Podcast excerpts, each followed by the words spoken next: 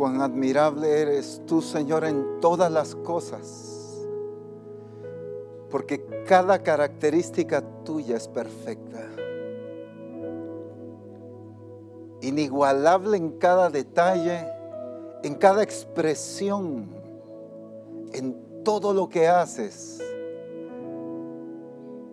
Solo se evidencia la santidad y la grandeza de tu nombre. Por eso como misión cristiana del Calvario te glorificamos, oh Rey. Y exaltamos tu nombre, porque no hay otro Dios tan grande ni tan maravilloso como tu Señor. Aleluya, bendito el nombre de Jesús. Enviamos un fuerte abrazo cada discípulo de Misión Cristiana del Calvario, cada ministro que está conectado en vivo a este Congreso, sea en la sala de su casa, en el comedor, sea en el templo o donde quiera que nos estén viendo, un fuerte abrazo. Que la gloria del Señor siga derramándose y expresándose en cada uno de ustedes. Como ya fue dicho, les bendecimos por cada detalle, por cada acción, por esa pasión que han demostrado y la seriedad de un congreso ahí en sus casas. El hecho de que estén en las casas o en los templos no ha quitado el valor y la esencia del Congreso. Y eso es maravilloso. A pesar de que es en una pantalla que se está viendo, pero aún así, en las fotografías podemos darnos cuenta del valor tan precioso que toda la misión le está dando a este Congreso. Así que gracias al Padre por esta oportunidad tan gloriosa. Por favor, acompáñeme a Colosenses capítulo 3, versículos 1 y 2. Colosenses 3, 1 y 2. Vamos a leerlo en la 60, luego en la TPT. Si pues habéis resucitado con Cristo, buscad las cosas de arriba, donde está Cristo sentado a la diestra de Dios. Poned la mira en las cosas de arriba, no en las de la tierra. Quiero comenzar enfatizando la primera parte. Si pues habéis resucitado con Cristo, no es una interrogante, es una afirmación que el apóstol Pablo está haciendo respecto a la conducta, al accionar y al estilo de vida que un resucitado con Cristo debe manifestar y debe expresar. Es que es muy diferente la vida de cualquier otra persona, se llame inconverso, se llame cristiano, a una persona que verdaderamente ha resucitado con Cristo, el estilo de vida, la conducta y todo en su accionar será muy distinto. Veamos lo que dice en la TPT. La resurrección de Cristo también es tu resurrección.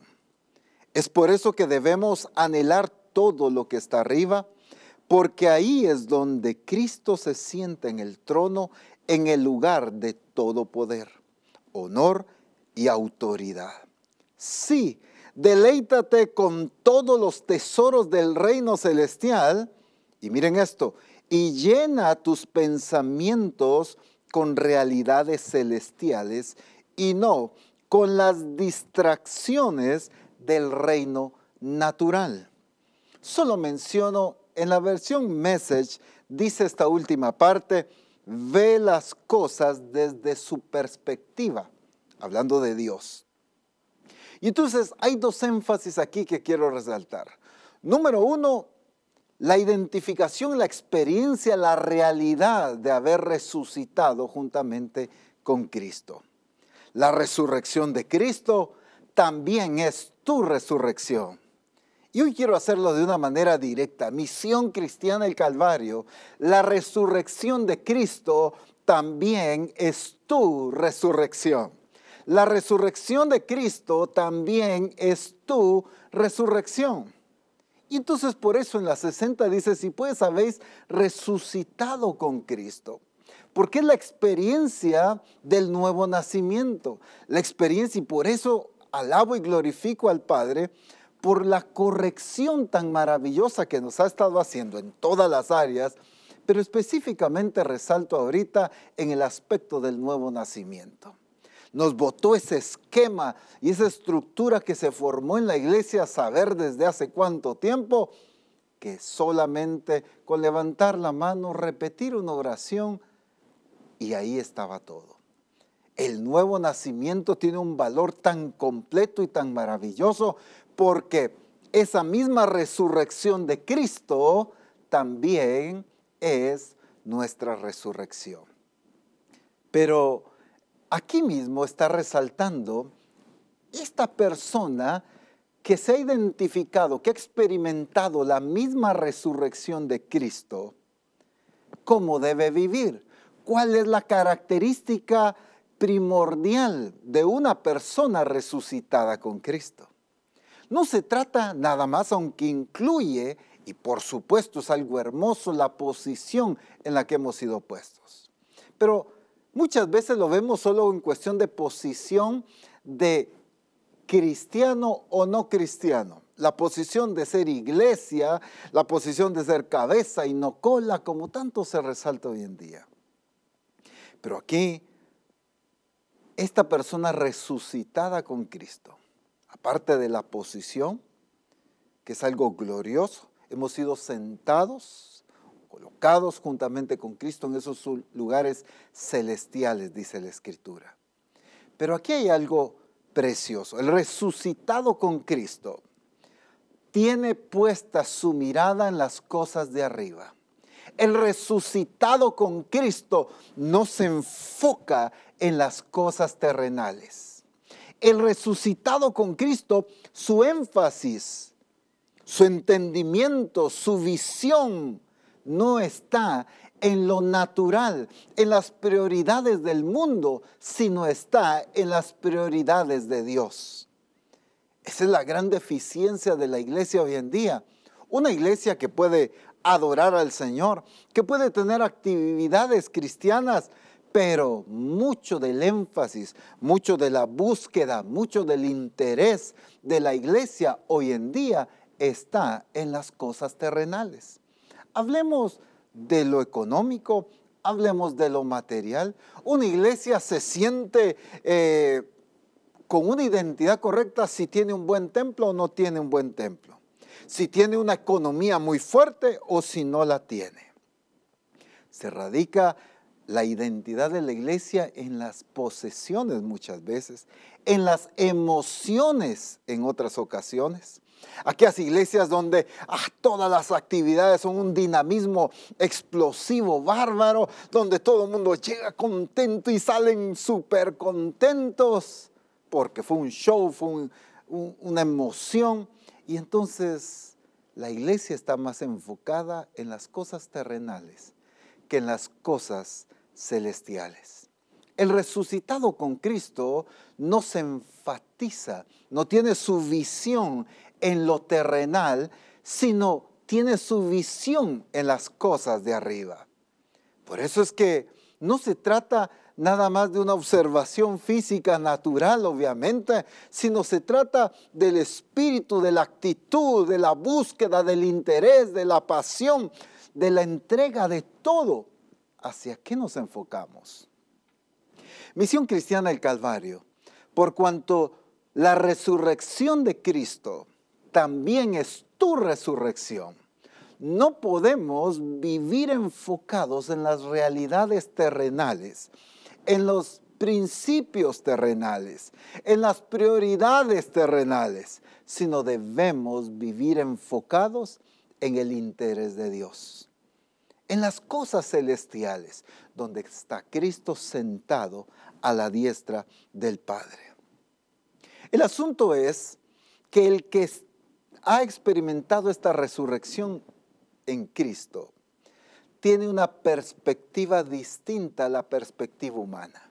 La forma de pensar es diferente. La forma de hablar, la forma de actuar, de desenvolverse será distinta a la del mundo Incluso será muy distinta a la del religioso por cuanto su perspectiva es la divina y no la terrenal. Ya vamos a ir enfatizando todos estos aspectos.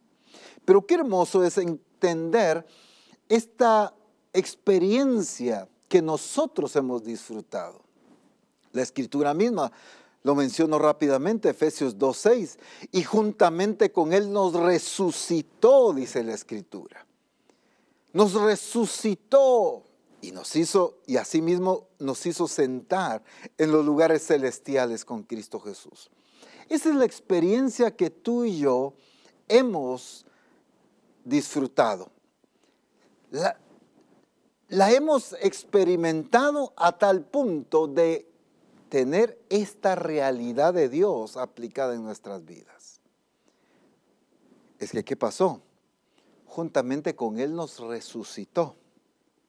Esta no es una experiencia simbólica, esto no es una experiencia en el mal entendimiento espiritual. Es que a veces le decimos espiritual a lo que como que no fuera real y a lo que nada más es místico, nada más es un, un deseo. No, no. Claro, ese concepto espiritual es equivocado.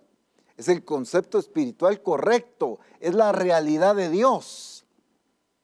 De hecho, las cosas invisibles son más reales y eternas que las visibles. Y entonces, esto es la realidad de Dios. Hemos experimentado una nueva vida en Cristo y una resurrección juntamente con Él. Pero sucede algo. Y es que en la escritura encontramos un énfasis que el apóstol Pablo hace del entendimiento de cómo comprendían y conocían a Cristo. Déjenme mencionarlo rápidamente porque no me quiero enfocar aquí.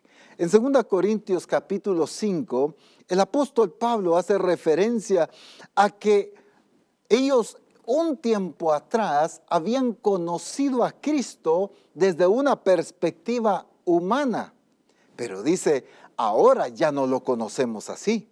O sea, ya no lo vemos bajo la perspectiva humana, ahora lo vemos bajo la perspectiva real de ahora, ya no del Cristo hombre que anduvo aquí en la tierra, sujeto y limitado a las cuestiones físicas. Él seguía siendo Dios, pero recuerde que Jesús aquí en la tierra no era omnipresente. Él tenía que ir caminando de una ciudad a otra. No estaba en todas las ciudades al mismo tiempo. Ahora al apóstol Pablo se le ha revelado un Cristo resucitado.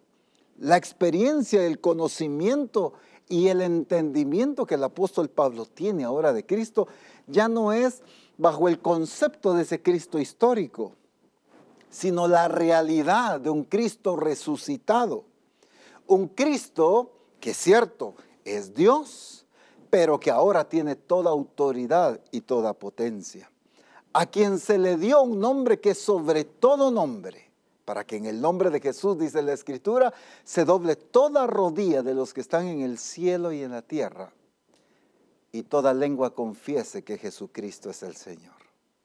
Ese Cristo resucitado.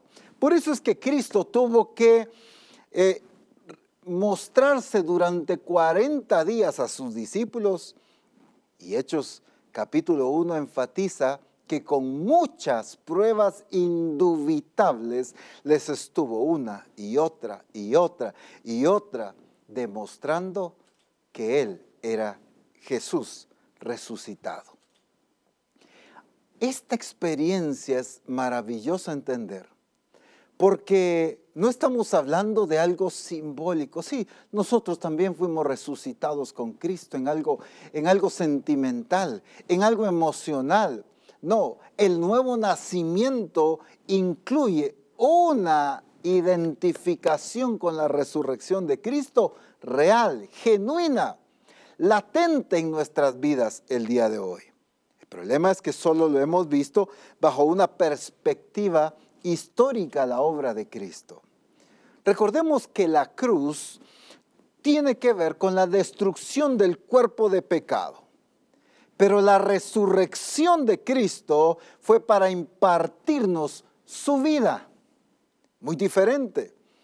Y el problema es que nosotros nos quedamos con la experiencia redentora en el sentido de la salvación nada más, pero no con la experiencia de la resurrección a una nueva vida, para que ahora esa misma vida del Cristo resucitado sea la que se manifieste y se revele a través de su iglesia. Misión Cristiana del Calvario fue escogida por cuanto esa misma resurrección de Cristo es nuestra resurrección, no como algo simbólico, no como algo significativo en el sentido nada más de, un deseo, de un anhelo, sino de algo real, genuino, que experimentamos en el nuevo nacimiento. Por eso es que el Señor nos ha venido ordenando mucho en el entendimiento, en la aplicación del nuevo nacimiento. Con razón. Misión Cristiana del Calvario fue sacudida cuando se le corrigió el bautismo en agua. Con razón fue sacudida con el entendimiento del nuevo nacimiento de una manera completa. Porque el entendimiento tradicional nos dejaba con un Cristo histórico, con una experiencia emocional, pero el nuevo nacimiento, como la escritura lo dice, nos lleva a una experiencia real y genuina de la resurrección de Cristo. No estoy diciendo solo esto, es la parte que estoy enfatizando, obviamente. La resurrección de Cristo. El problema es que la iglesia está utilizando el mismo sistema del mundo. ¿En qué sentido? El mundo, por ejemplo, hay países, hay ciudades, hay familias en el mundo que tienen una cultura muy educada. Hay gente que es muy correcta, hay gente en el mundo que es muy honrada, hay gente en el mundo que su forma de hablar, su forma de respetar a los demás, de servir a los demás, incluso es tan correcta, porque el sistema del mundo es educar la carne. El problema es que la iglesia está tomando esa misma forma, tratando de educar a la iglesia y no de transformar a la iglesia. Porque la vida de los resucitados implica esa transformación, pero implica esa expresión de esa nueva vida en Cristo Jesús. El problema es que nos hemos quedado nada más con esa educación y es que, dicen los pastores, es que yo tengo que ir, darle y darle y darle. Mire, apóstol, ya tengo 50 mensajes que les he hablado del carácter y les sigo dando hasta que les cale. No, es que no se trata de cuando les cale, porque esto no es humanismo, esto no es educación. Esto es la vida del Espíritu y esta es la nueva vida en Cristo Jesús.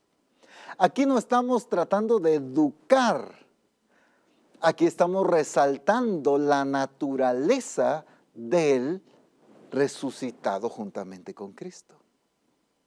Por lo tanto, Misión Cristiana del Calvario tiene que entender no solo la realidad, sino el poder que hay en esa identificación de la resurrección de Cristo.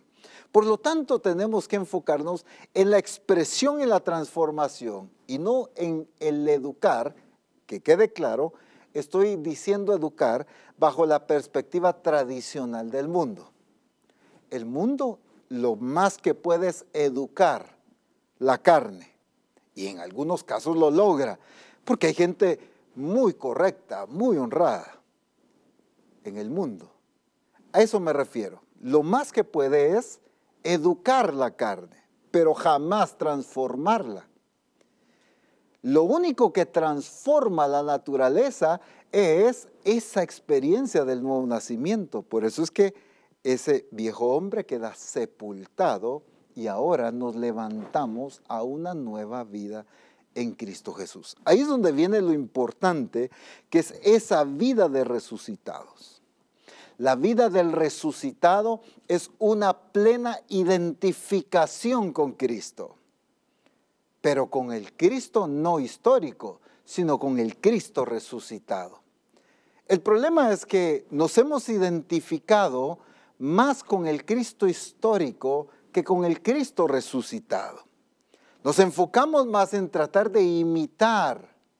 Por eso hablo de educar, porque estamos tratando de imitar las acciones del Cristo histórico, pero no expresar al Cristo resucitado, la naturaleza del Cristo resucitado que fue puesto en nosotros. Qué interesante que Jesús dijo, yo edificaré mi iglesia. No dice, yo estoy edificando mi iglesia, porque él no estaba comenzando con iglesia, estaba comenzando con discípulos. Porque en el momento de la aplicación del nuevo nacimiento y de su resurrección, era donde se levantaría la iglesia, pero ¿cómo? Con los resucitados, juntamente con Cristo. Allí podía empezar esa edificación de la iglesia. Eso es lo que Dios está haciendo con nosotros como misión cristiana del Calvario. Pero esa vida del resucitado es una vida que se identifica con Jesucristo, pero que también mira todas las cosas bajo la perspectiva de Dios. En Mateo capítulo 16, Versículo 23 en la nueva traducción viviente dice de esta manera. Jesús se dirigió a Pedro y le dijo, aléjate de mí, Satanás, representas una trampa peligrosa. Miren lo que dice, una trampa peligrosa para mí. Pero aquí está el asunto. Ves las cosas solamente desde el punto de vista humano, no desde el punto de vista de Dios. Déjenme leer esta última parte otra vez.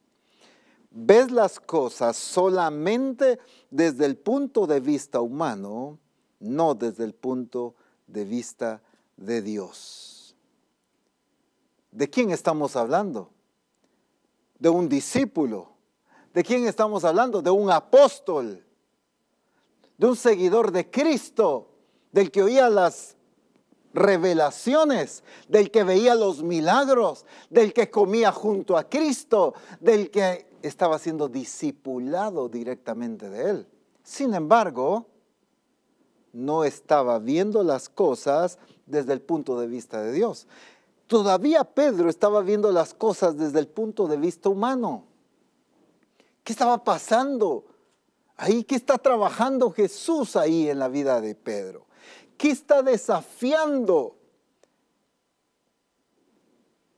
Muy buen discipulado podía haber tenido. Muy maravillosos milagros pudo haber visto, incluso experimentado. Pero no se trataba de cuántos milagros había visto suceder o cuánta revelación había escuchado, sino Aquí hay algo que Jesús está resaltando. No era la ubicación de discípulo, no era la posición de apóstol. El problema era que su perspectiva seguía siendo la perspectiva humana. Por eso es que habla la escritura, si pues habéis resucitado con Cristo, buscad las cosas de arriba porque el resucitado con Cristo no tiene su perspectiva en lo humano. El resucitado con Cristo, su perspectiva es la divina. Su perspectiva es la de Dios, no lo humano. Aquí Jesús está trabajando esto en Pedro. En la versión del jubileo dice así. Entonces él volviéndose dijo a Pedro, quítate de delante de mí, Satanás, me eres estorbo, porque no entiendes lo que es de Dios, sino lo que es de los hombres. Fíjense bien, no entiendes lo que es de Dios, sino lo que es de los hombres. El error sería asumir que porque soy apóstol yo sí entiendo las cosas de Dios. Bueno, Pedro no. El error sería que porque soy discípulo de Cristo, asumir que sí entiendo las cosas de Dios. Pedro no. Claro, Pedro no había experimentado, Cristo no había muerto ni había resucitado tampoco. Pero entendamos esta parte. Cristo está corrigiendo esta situación en Pedro, el apóstol, aquel que tenía un carácter tan, eh, ¿qué? tan suelto, tan dinámico y como querramos mencionar. Sin embargo, muy dinámico, muy Pedro, pero las cosas las veía bajo la perspectiva humana. Su juicio era humano, su juicio era racional, su entendimiento estaba limitado a lo correcto o incorrecto en base a sentimientos o emociones. Por eso es que toma por aparte a Jesús y le dice, y empieza, dice la versión 60, a reconvenirle. Empieza a regañar a Jesús. No, no, esto no debe pasarte a ti, porque Jesús empieza a anunciar su muerte.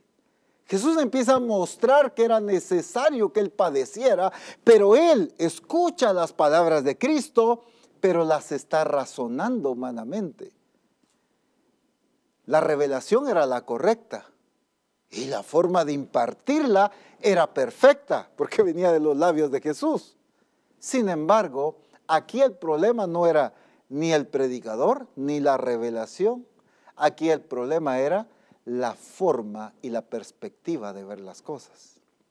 Aquí lo estaba viendo desde la perspectiva humana. Entonces, él quiso estorbar. Quizá no con intención, pero eso es lo que Jesús le dijo. Me eres estorbo. Está haciendo un tropiezo para mí. Entonces, entendamos algo aquí. El asunto que vemos en Jesús al corregir esto de Pedro, nos resalta algo tan importante, que ya lo entendemos ahora con la experiencia de la resurrección de Cristo. Todo discípulo de Cristo, no importa si es un apóstol, si es un maestro, si es un pastor, eh, si es la esposa de un pastor, si quien fuera.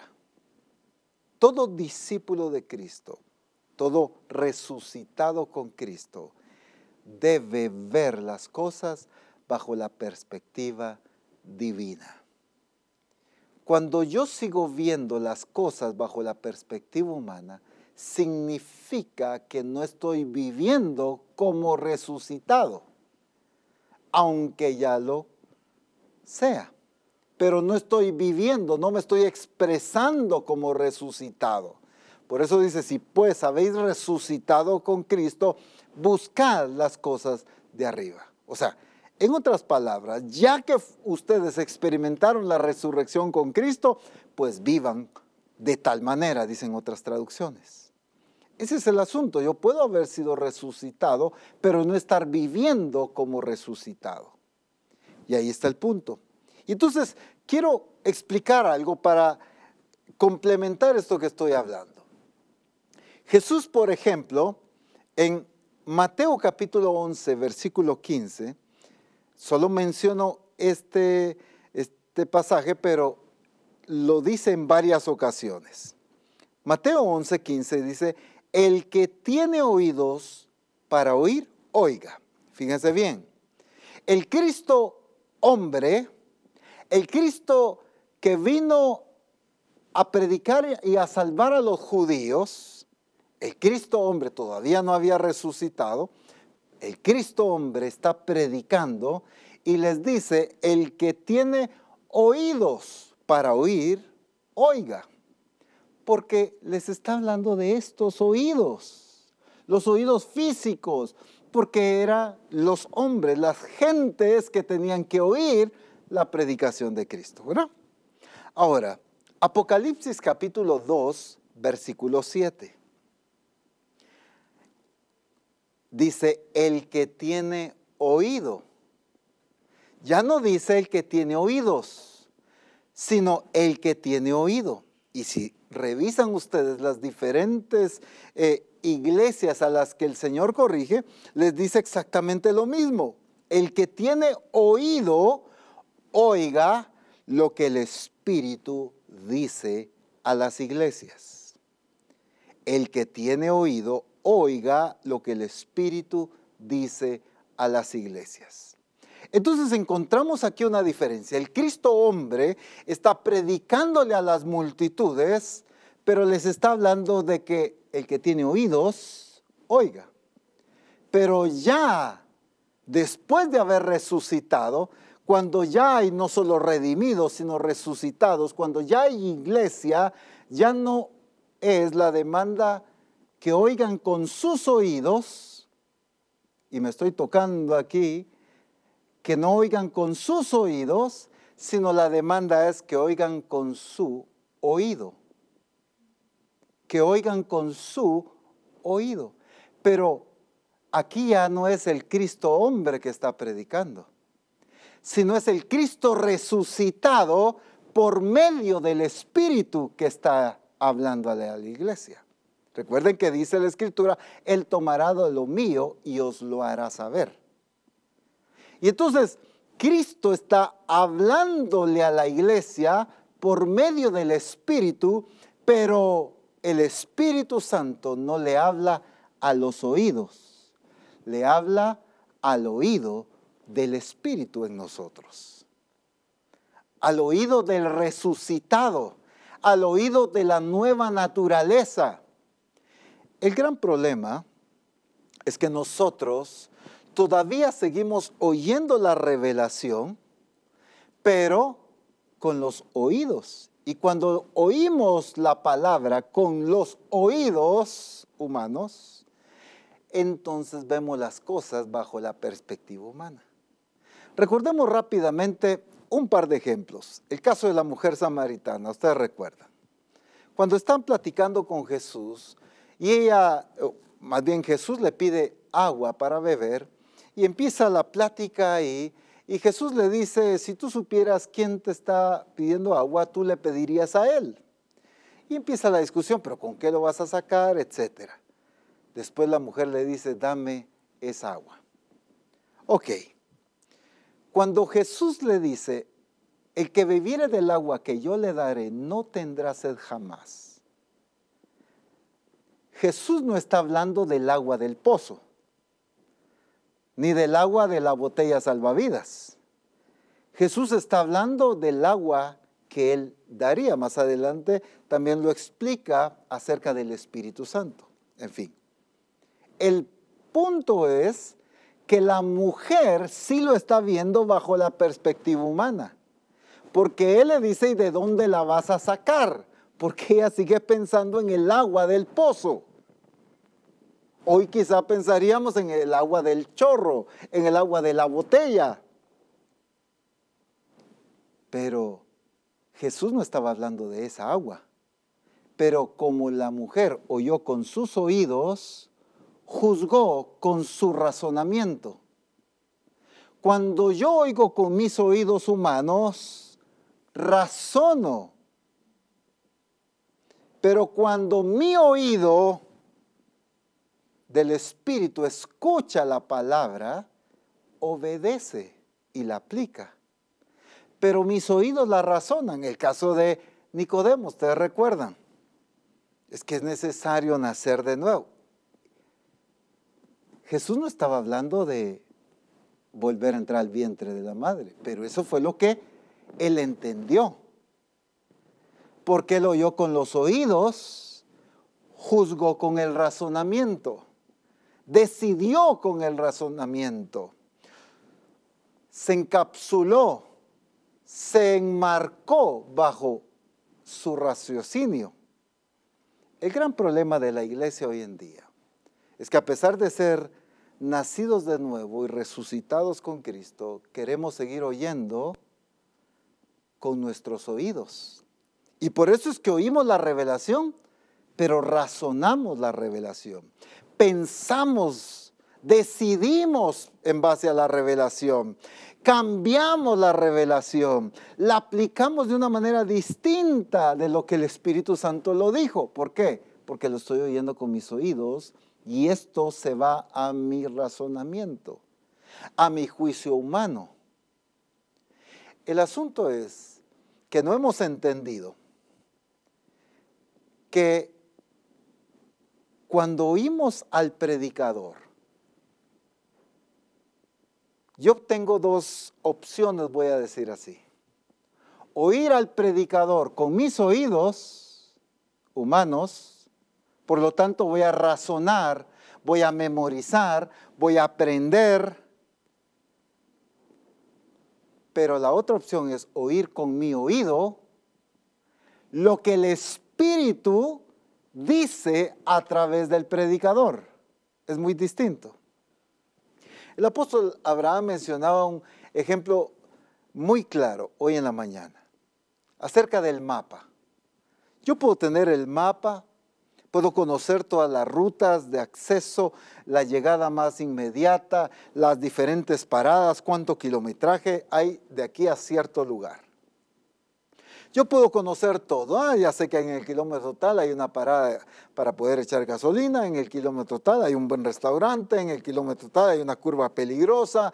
Eh, puedo conocer todo, pero conocer el mapa no me hace estar en el lugar, decía él. Y el problema de la iglesia es que cuando oye con sus oídos, está conociendo el mapa. Y ahí está el gran problema que nos está pasando como misión cristiana del Calvario. El problema, iglesia, es que muchas veces estamos oyendo la revelación con los oídos humanos. Entonces estamos conociendo la teoría, pero no estamos llegando al lugar. Estamos conociendo todo acerca del proceso y la transformación y la imagen de Cristo, pero no la estamos revelando. Y decimos, pero ¿cuándo vamos a llegar? ¿Y cuándo vamos a, expresar la plenitud de Cristo? No, yo ya sé, lo conocemos, conocemos los pasajes, conocemos los mensajes, lo hacemos hasta predicado. Lo mismo del mapa. Conocemos el mapa, pero conocer el mapa no me hace estar en el lugar. Cuando yo oigo con los oídos humanos, es solamente conocimiento, es razonamiento humano. El razonamiento humano no me lleva a la transformación, pero el oír con el oído del Espíritu sí me lleva a la transformación, porque el Espíritu le está hablando a mi espíritu. Y entonces mi espíritu no va a razonar la revelación del Espíritu. Mi espíritu va a obedecer la revelación del Espíritu.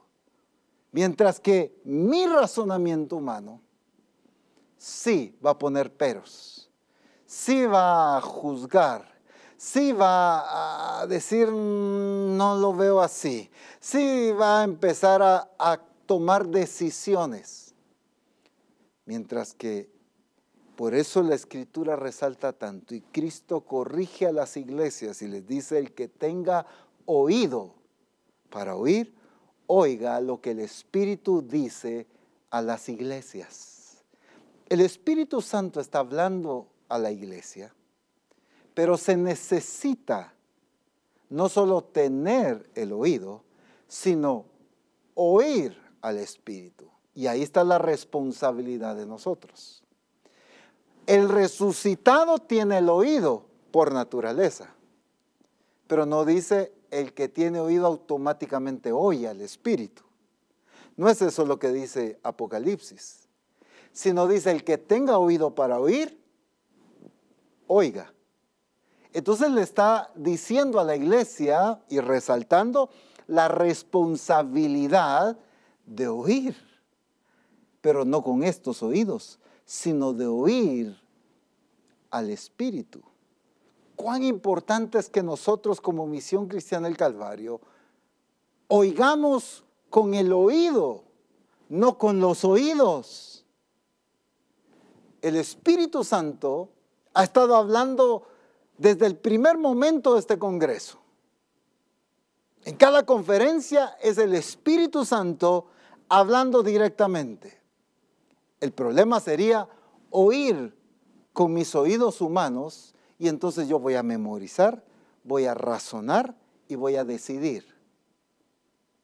Ahí no hay transformación. Pero cuando yo me educo para que sea mi espíritu oyendo al espíritu, entonces habrá expresión. Cuando mi espíritu escucha al espíritu que está hablándole a la iglesia de Jesucristo. Ahí está el asunto de lo que tenemos que trabajar. Quiero ejemplificarlo con un caso distinto, aunque el principio sigue siendo el mismo. El caso de Adán. ¿Qué pasó con Adán? Y Eva también. Pero ¿qué pasó con ellos? La escritura no, no describe cuánto tiempo eh, anduvieron aquí en la tierra previo al pecado. Lo cierto es que sí estaban desnudos. Pero cuando sucedió el pecado y surge la naturaleza pecaminosa, aquí se abren los ojos, pero del razonamiento, los ojos humanos, los ojos naturales. No estoy hablando de lo físico, ¿verdad? Del, miembro del cuerpo, estoy hablando de, de la carne. Se abrieron sus ojos y dice que, y vieron que estaban desnudos, pero si así estaban antes. Pero porque antes estaban viendo con ojos espirituales, pero ahora estaban viendo con ojos carnales.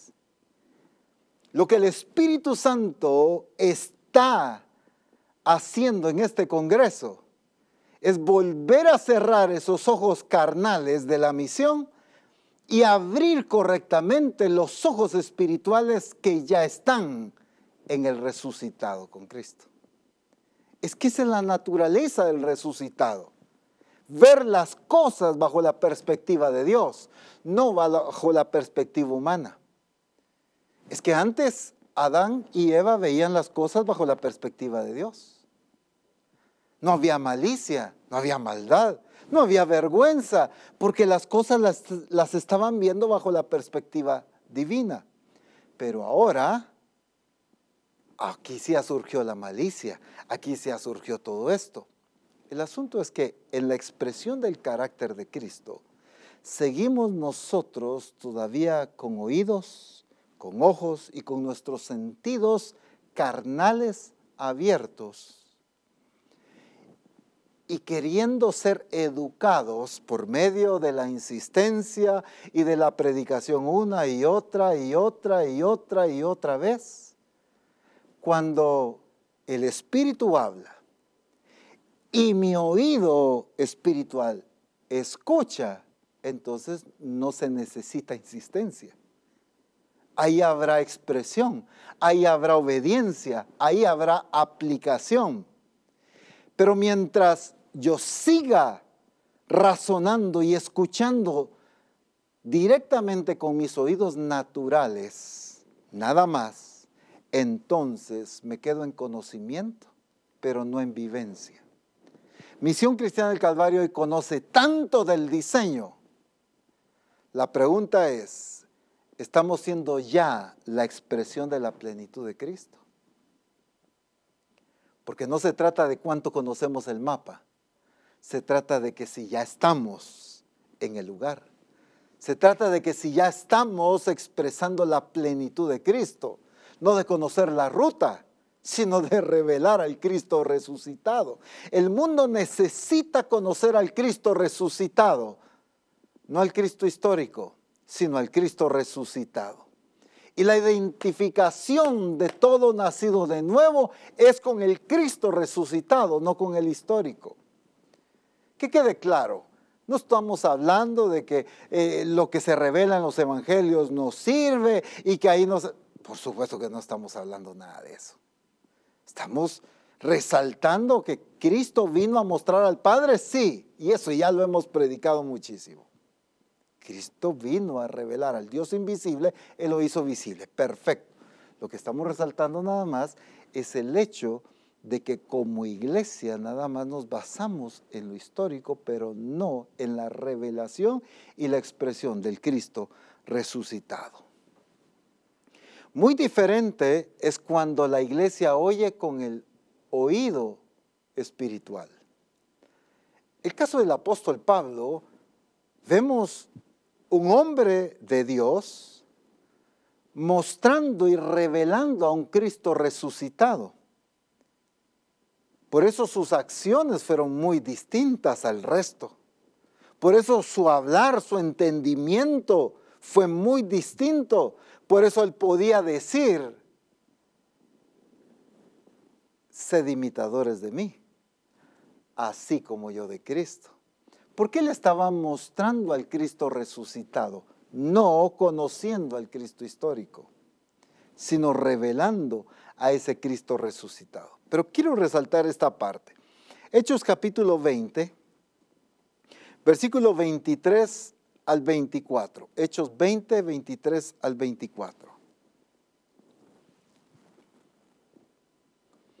Salvo que el Espíritu Santo por todas las ciudades me da testimonio diciendo que me esperan prisiones y tribulaciones. Pero de ninguna cosa hago caso ni estimo preciosa mi vida para mí mismo, con tal que acabe mi carrera con gozo y el ministerio que recibí del Señor Jesús para dar testimonio del Evangelio de la gracia de Dios. Miren qué tremendo esto. El Espíritu claramente dice que el Espíritu Santo por todas las ciudades da testimonio. O sea, el Espíritu Santo le estaba hablando a él cuando yo oigo con mis oídos naturales que lo que me esperan son prisiones y lo que me espera es sufrimiento, lo primero que va a pasar es que me tiemblen las piernas. Lo primero que va a suceder es una aflicción. Es que quizás se me suba la presión. Es que quizás me dé taquicardia. Es que quizás yo quiero tirar la toalla en el ministerio. Porque cuando yo oigo con mis oídos naturales, con mí, con lo natural, voy a juzgar naturalmente. Pero aquí pasa algo, es que aquí no estamos hablando de un apóstol Pablo marciano, que vino de otra galaxia. Aquí estamos hablando de un hombre, pero expresando al Cristo resucitado. Un hombre que el Espíritu le hablaba, pero no era su razonamiento que escuchaba, era su espíritu que escuchaba. Y como él oía la voz del espíritu con su oído, entonces él decía, a mí eso no me preocupa, sino al contrario, lo que yo quiero es terminar de cumplir lo que Cristo me delegó que yo haga. Veamos este otro ejemplo. Hechos capítulo 21 es el mismo punto que quiero resaltar solo en otro ejemplo. Hechos 21, versículos 11 al 14. Quien viniendo a vernos, está hablando de un profeta, tomó el cinto de Pablo y atándose los pies y las manos, dijo, esto dice quién? El Espíritu Santo Así atarán los judíos en Jerusalén al varón de quien es este cinto y le entregarán en manos de los gentiles. Al oír esto, miren, los que estaban oyendo con los oídos naturales, al oír esto, le rogamos nosotros los de aquel lugar que no subiese a Jerusalén. Entonces Pablo respondió, ¿qué hacéis llorando y quebrantándome el corazón?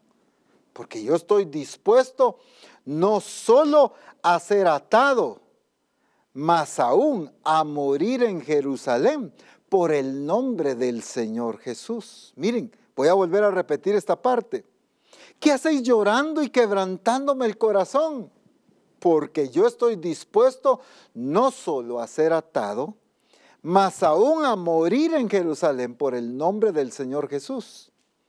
Y como no le pudimos persuadir, desistimos diciendo, hágase la voluntad del Señor. Que quede claro que no fue la gente del mundo que trató de persuadir a Pablo,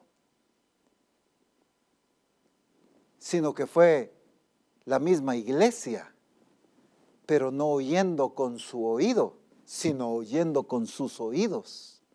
Estoy hablando de los oídos naturales juzgando, razonando, accionando con sentimientos, con emociones, con preocupaciones. Ah, era porque estaban oyendo con sus oídos naturales. Y entonces el Espíritu Santo a través de este profeta habla directamente al apóstol Pablo y dice, así van a atar al hombre de quien es este cinto. Ay, no dijeron e-, estos discípulos y empezaron a querer convencer. Pero el apóstol Pablo dice, ¿qué, qué hacen ustedes llorando pues? lo único que están haciendo es aquí angustiando mi corazón por causa del sufrimiento de ustedes. Yo estoy dispuesto no solo a ser atado, yo estoy dispuesto hasta morir si es necesario. El error sería decir, ala, es que este apóstol Pablo sí que, ala, estira, pero ¿qué? Le gustaba sufrir. ¿Qué carácter? ¿Y qué temperamento? ¿Y qué no sé qué? ¿Qué osadía? ¿Qué? No, no, eso es seguir pensando con razonamiento. Lo que pasa es que como él no estaba siendo gobernado por la carne, sino por el espíritu, entonces estaba obedeciendo con pasión lo que el espíritu estaba diciendo. El gran error hoy en día es que tenemos una iglesia que se apasiona, pero solo bajo una perspectiva humana, natural. Así como se apasionan por el fútbol, así se apasionan por el Evangelio. Ay, así como se apasionan por su carrera universitaria, su trabajo. Hay gente que dice, a mí me apasiona mi trabajo, sea ventas, sea cualquier otra cosa, le apasiona. Bueno, así también se quieren apasionar por obedecer al Señor, por involucrarse en la iglesia, pero de repente Así como a uno le gustaba el fútbol y después le dejó de gustar el fútbol. Así como aquel muchacho que estaba enamorado de una chica y después enamorado de otra. Así le pasa a muchos cristianos. Hoy están apasionados por el Señor y otro día ya no. Hoy quieren entregarle todo al Cristo y después quieren renunciar al Evangelio. ¿Por qué? Porque se están basando por sentimientos porque todo lo que han oído lo escuchan con sus oídos naturales, lo razonan, lo aprenden, lo juzgan, deciden, abrazan unas cosas, desechan otras, pero aquí no está hablando de esto. El apóstol Pablo, un hombre que le tocó durísimo, ya conocemos la experiencia que el apóstol Pablo narra. Perseguido, apedreado, encarcelado, en peligro de naufragio, de hambre, de desnudez, de frío, de todo le pasó. Pero sobre lo que a mí se agolpa es la carga por las iglesias. ¡Ah, la gran que topado ese Pablo! Es que saber de dónde salió. No, no, no es saber de dónde salió, es qué de él estaba oyendo al Espíritu. Si oyen nuestros oídos naturales, oye nuestro oído del Espíritu a la voz del Espíritu.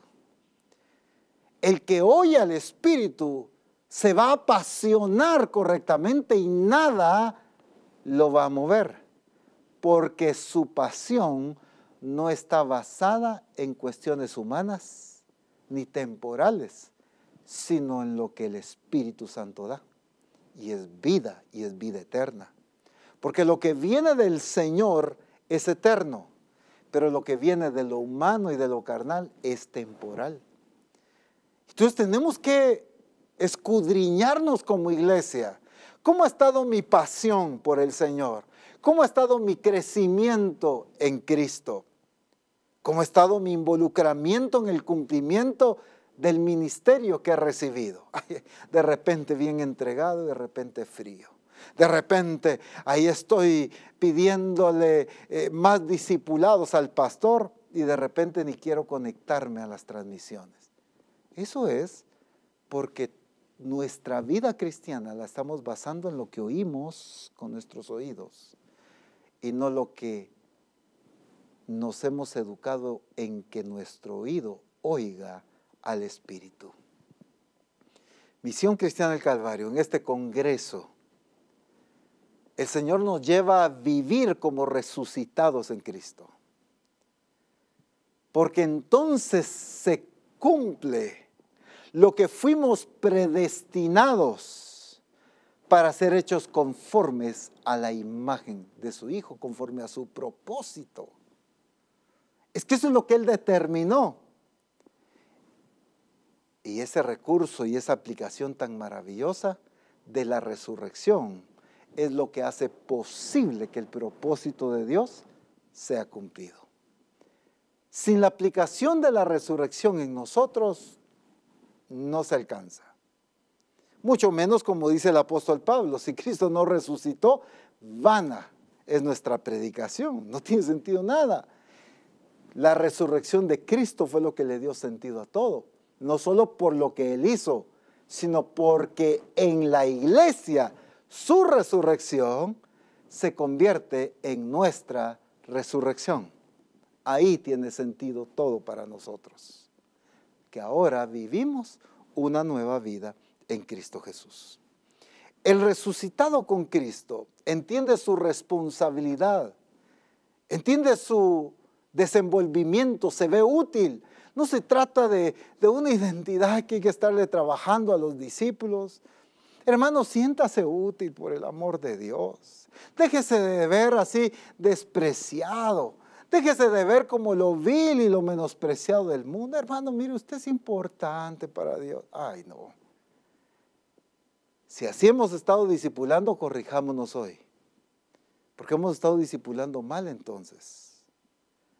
Es que tenemos que entender que el resucitado con Cristo no tiene problema de identidad resucitado con Cristo actúa en base a lo que es la expresión de la naturaleza de Cristo. Dice Efesios capítulo 4, versículo 12, y lo leo en la nueva traducción viviente. Ellos tienen la responsabilidad de preparar al pueblo de Dios para que lleve a cabo la obra de Dios y edifique la iglesia, es decir, el cuerpo de Cristo. Recuerden que estamos hablando de los santos.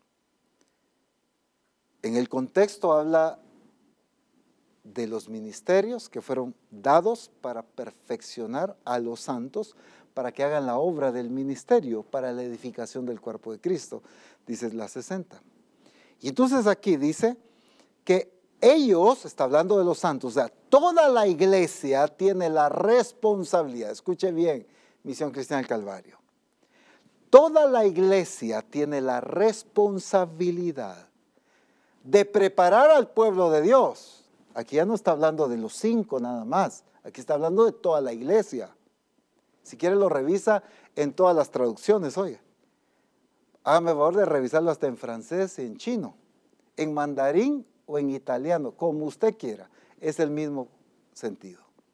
Es los santos, es toda la iglesia que tiene esta responsabilidad. Uno, preparar al pueblo de Dios, que lleve a cabo la obra de Dios. Y número dos, edificar la iglesia. El gran problema es que estamos pensando que solo son los ministros los que deben edificarnos. El resucitado con Cristo entiende que Él es llamado a edificar también y no solo a ser edificado. El problema de la iglesia tradicional es que se queda solo esperando ser edificado. Y que me disipulen, y que me enseñen. Es que tengo hambre. Y cuando nos reunimos, y por favor más enseñanzas. Y si me puede repetir la lección del manual, por favor. Tengo hambre. Perfecto. Que tenga hambre la palabra. Eso está bien. El gran error sería no vernos bajo esta perspectiva como responsables de nosotros edificar también. El resucitado con Cristo sabe que es útil porque entiende lo que es. Y no solo se siente útil, sino actúa en utilidad en el propósito del Padre. Mientras que la iglesia que juzga humanamente, la iglesia que se ha llenado y llenado de mensajes y mensajes, pero solo los ha escuchado con sus oídos y todo está en la memoria, todo está en el recuerdo, todo está en el razonamiento, que le sigan dando, que le sigan alimentando.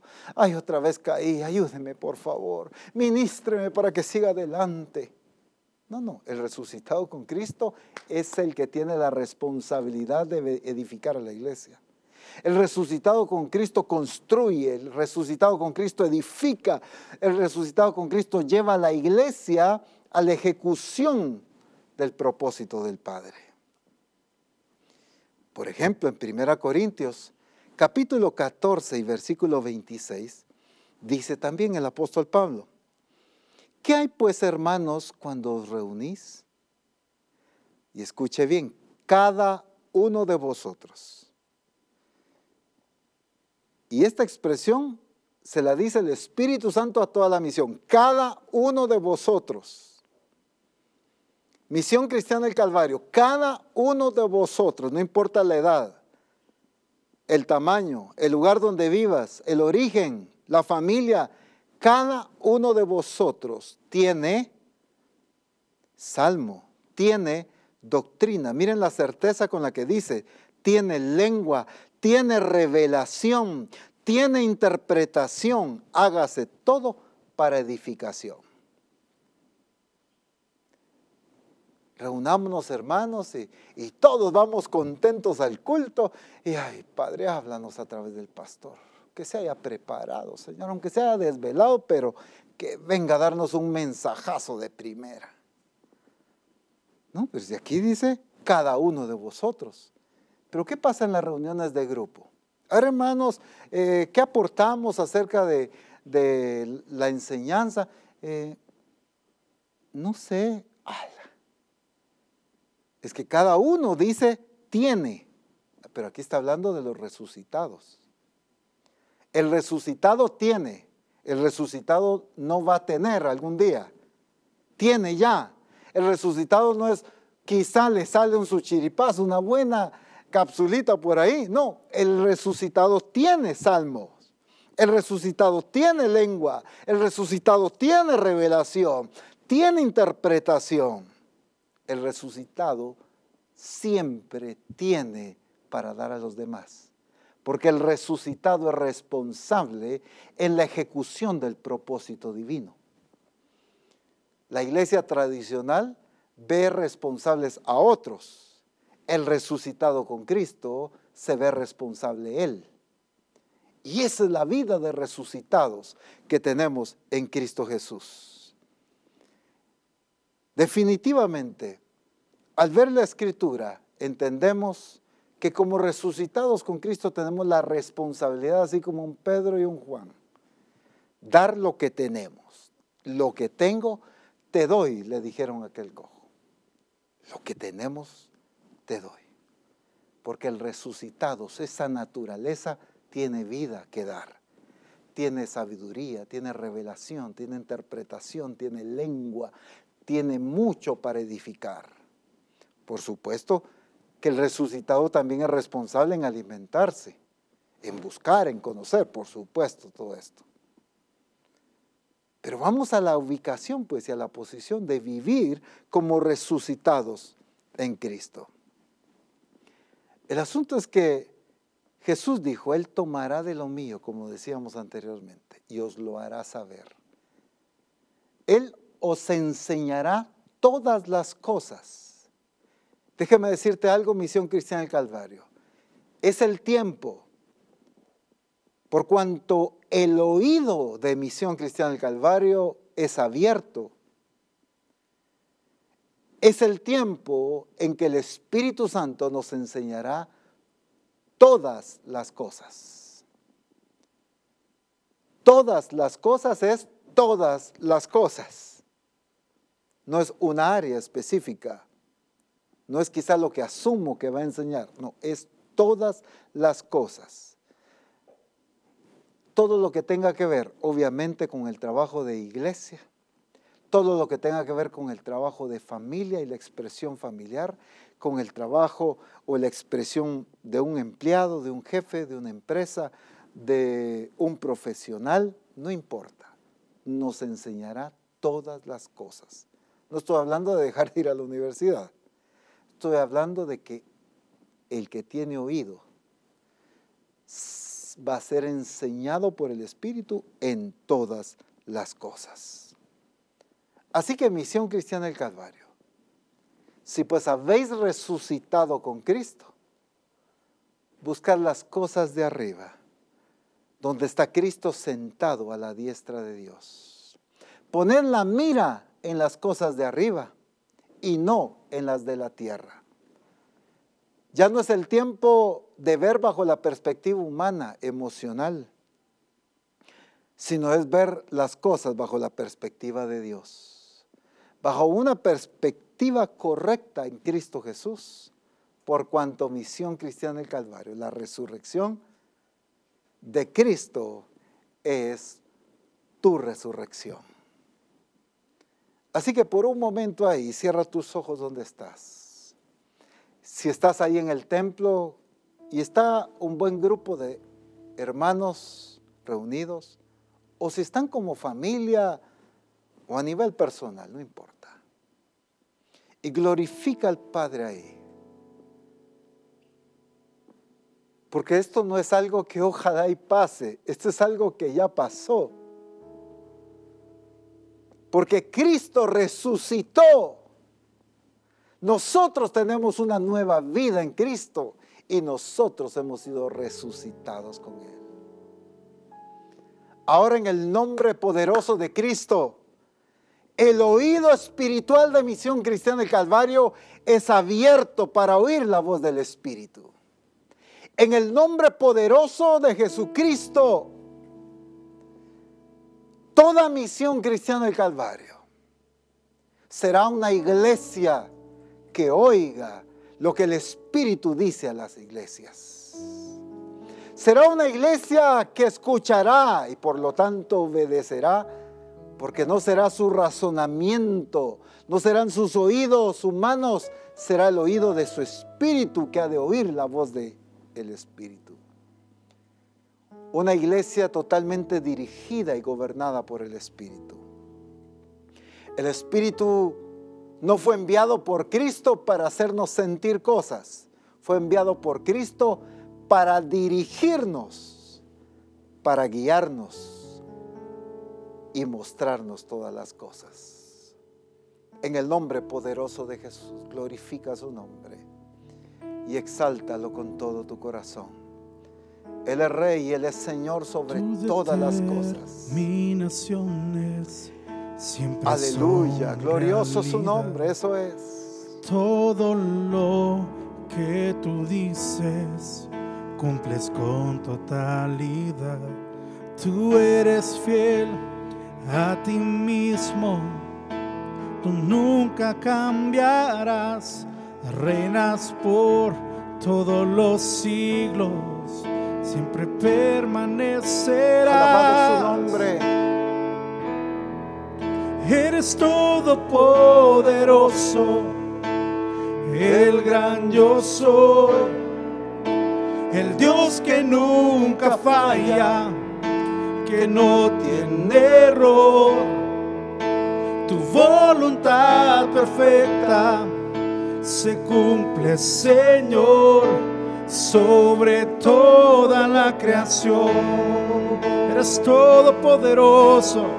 Declaremos todo juntos. Eres todopoderoso, el gran yo soy, el Dios que nunca falla que no tiene error.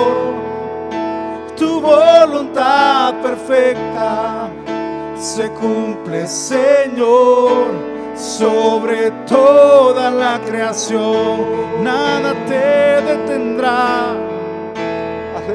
Nada te detendrá. Nada te detendrá. Sobre todo tú tienes autoridad.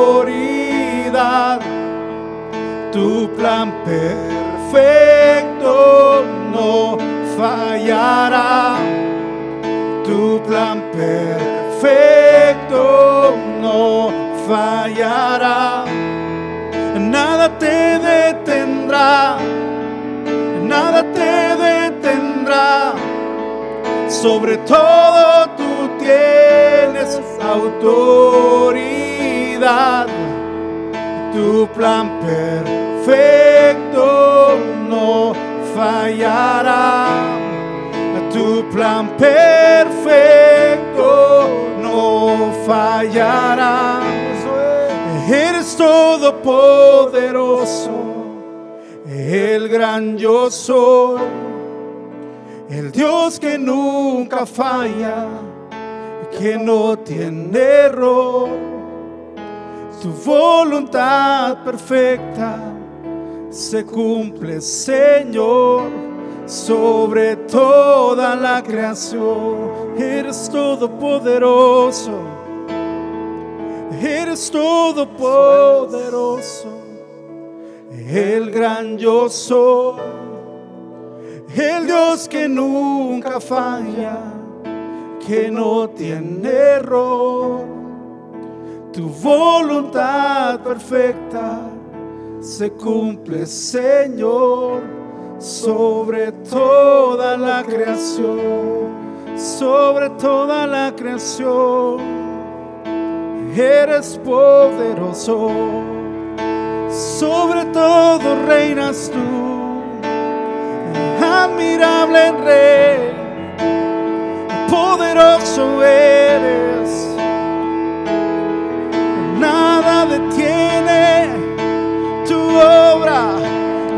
nada te detiene a ti, Señor. Así es, aleluya. Eres único, Nada detiene nada te limita a ti. Nada te limita a ti, porque eres todopoderoso, conocer por medio de la el más grande, Aleluya. el que gobierna todo eres tú. Glorioso su nombre. Nada te detiene a ti, Exaltado el rey. poderoso Rey. Majestuoso Rey, nada te detendrá a ti, eres todopoderoso, Glorioso. el gran yo soy, el Rey. De Reyes eres tú, el soberano, Soberano Dios. cuán grande eres tú, Señor, no hay otro Así Dios. es, así es. tan grande, tan fuerte, tan digno, nada te limita a ti, las puertas del Hades prevalecerán contra ella. nada te limita a ti, Señor, tú eres todopoderoso,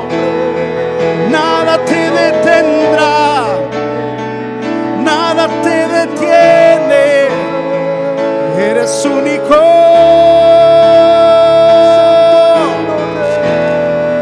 nada te detendrá, nada te detendrá.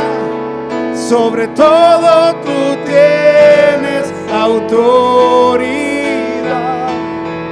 Tu plan perfecto no fallará. Tu plan perfecto fallará. Eres todopoderoso, el gran yo soy, el Dios que nunca falla, que no tiene error. Tu voluntad perfecta se cumple, Señor, sobre toda la creación.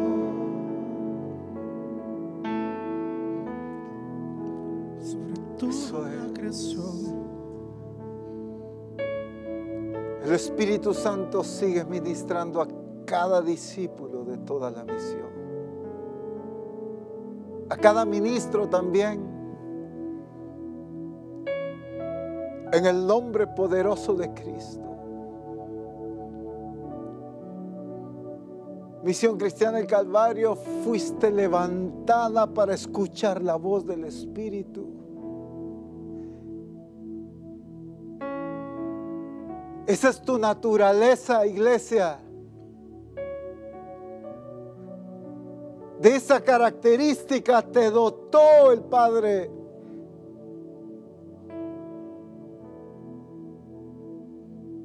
A vivir por el Espíritu y andar por el Espíritu. En el nombre poderoso de Jesucristo.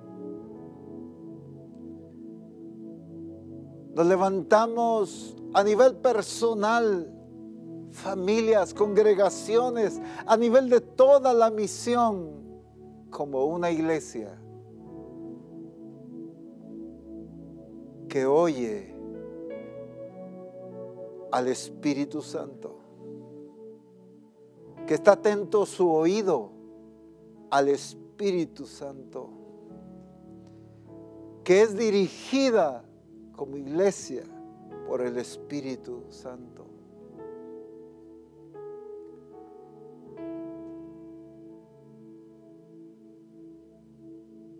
No clamamos porque hable, porque Él está hablando.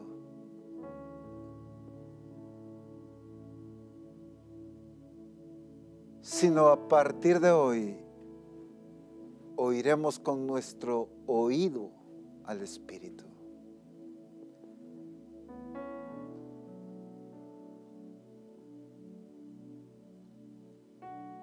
Pastores, haciendo lo que dicta el Espíritu, no nuestras emociones no las sugerencias de nadie, sino lo que el Espíritu nos dirige. Esposos actuando como dirige el Espíritu.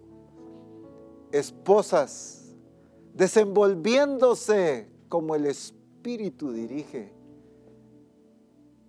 Así los hijos, así los jefes, así los trabajadores Así los profesionales, así todos, haciendo lo que el Espíritu dice a Misión Cristiana del Calvario.